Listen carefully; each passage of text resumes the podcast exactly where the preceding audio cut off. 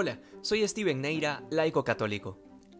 Tenemos ya una idea de lo que implica el cumplimiento de la ley, y por ende qué tan complejo es el conjunto de normas y preceptos judíos que iba desde la forma de vestirse hasta el modo de comer. Sin embargo, hoy el Evangelio nos recuerda las palabras del Señor, de que si nuestra justicia no es mayor que la de los fariseos, no entraremos en el reino de los cielos. Esto es mucho más duro de lo que suena, por cierto, porque el sentido de estas palabras no es solo que la exigencia del Evangelio es mayor, sino que la razón que está detrás de ello es nuestra propia felicidad. La justicia y santidad que pide el Señor está por encima de cualquier esfuerzo humano. En otras palabras, el grado de perfección que se nos exige es imposible para el hombre y sin embargo estamos lejos de vivir frustrados como los fariseos por no poder cumplir un listado de preceptos, porque a diferencia de ellos, lo que nos auxilia es la gracia del Señor, porque Dios no nos pide que hagamos algo que no podemos, lo que nos pide es que confiemos en su gracia. De eso se trata aquella máxima de San Pablo, de todo lo puedo en Cristo que me fortalece. No es un grito motivacional para cumplir nuestras metas, sino una realidad que es aplicable a nuestro combate espiritual diario.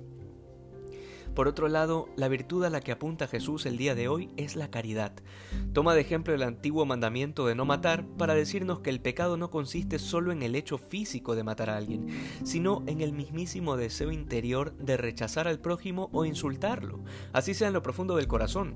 Y decía hace un momento que esto trata de la virtud de la caridad, una de las tres virtudes teologales que solo pueden crecer si se lo pedimos a Dios.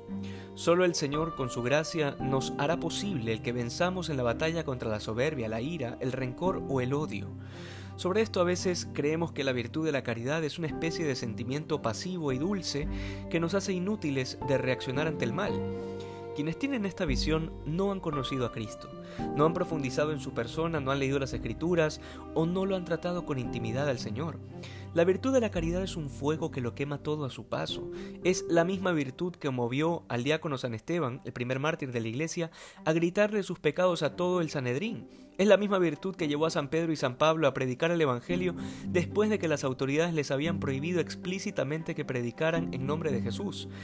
Si la virtud de la caridad fuera esa imagen romántica y blandengue que algunos entienden, la evangelización sería imposible en medio de un mundo tan hostil.